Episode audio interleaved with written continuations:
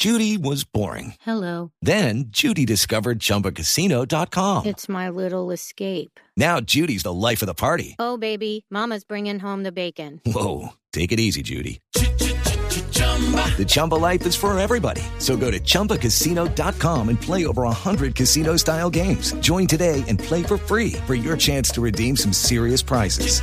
chumba ChumbaCasino.com. No purchase necessary. Void where prohibited by law. 18 plus terms and conditions apply. See website for details.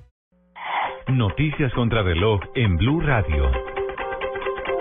Blue Radio acompaña a los habitantes de Salgar, Antioquia, víctimas de la avalancha.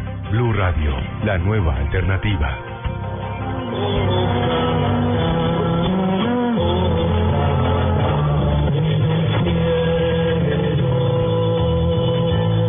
Sonido en vivo en este momento desde Salgar, Antioquia, sepelio colectivo de 33 víctimas, más de 5.000 personas despiden a esta hora a las víctimas de la absurda tragedia de Salgar que se vio el domingo pasado cuando se desbordó una quebrada, un doloroso sepelio colectivo en Salgar, eh, Juan Camilo. Sí, señor, el Parque Central del municipio se ha convertido en símbolo de la solidaridad y la intención de superar esta catástrofe. Más de 80 féretros se han dispuesto a lo largo de la plaza para darles el último adiós a sus seres queridos. Cubrimiento especial de Blue Radio con María Camila Díaz. según San Juan. A esta hora se llevan a cabo las honras fúnebres de eh, 33 de las personas que fallecieron luego de esta avalancha que arrasó con eh, la vereda de las Margaritas acá en el municipio de Salgar, en el departamento de Antioquia. Es un momento muy doloroso para todas las familias que perdieron sus seres queridos. Precisamente vamos a escuchar las palabras del Papa Francisco, quien a través del obispo de Jericó ha, mm, le ha dado fuerza al municipio de Salgar en el día de hoy. Papa Francisco, al conocer la triste noticia de los graves daños producidos por la avalancha que ha afectado al municipio de Salgar, Antioquia, ofrece sufragios al Señor por el eterno descanso de los fallecidos, al mismo tiempo que desea expresar su cercanía espiritual a todos los damnificados, a sus familiares y a cuantos sufren las consecuencias de esta catástrofe natural. Luego de que se termine esta ceremonia, va a arrancar esta caravana con los 33 cuerpos hacia el cementerio central del municipio. Desde Salgar, María Camila Díaz, Blue Radio.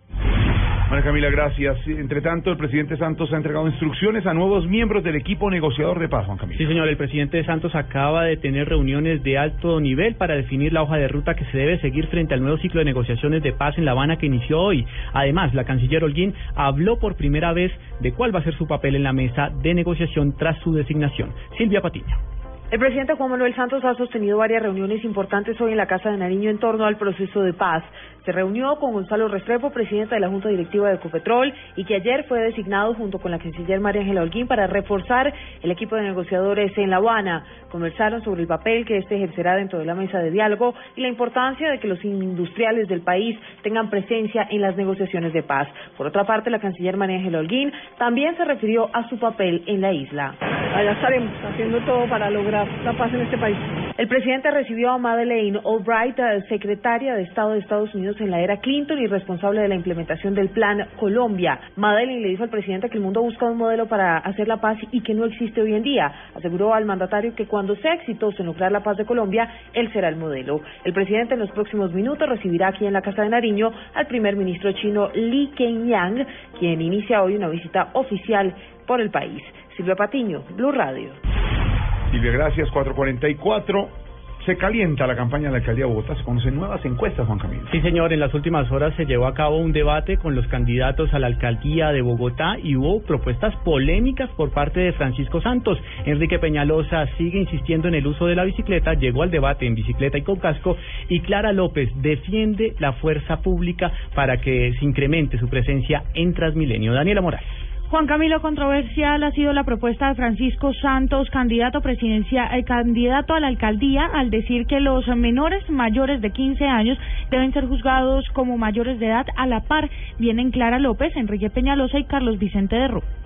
mayor a 15 años que comete un delito de sangre tiene que ser juzgado como adulto. La fórmula ya está dada. Tiene que existir un cuerpo élite de hombres y mujeres, tanto uniformados como de civil. La mayor parte de los delitos que se cometen en Bogotá son de empresas del crimen. Los que roban celulares en Transmilenio no es un ciudadano que se levantó a ver si eh, le saca el celular, y no son grupos delincuenciales. Yo pienso que la lucha contra las grandes bandas es un tema del gobierno nacional, es un tema de las fuerzas militares, es un tema, por supuesto, de la Policía Nacional.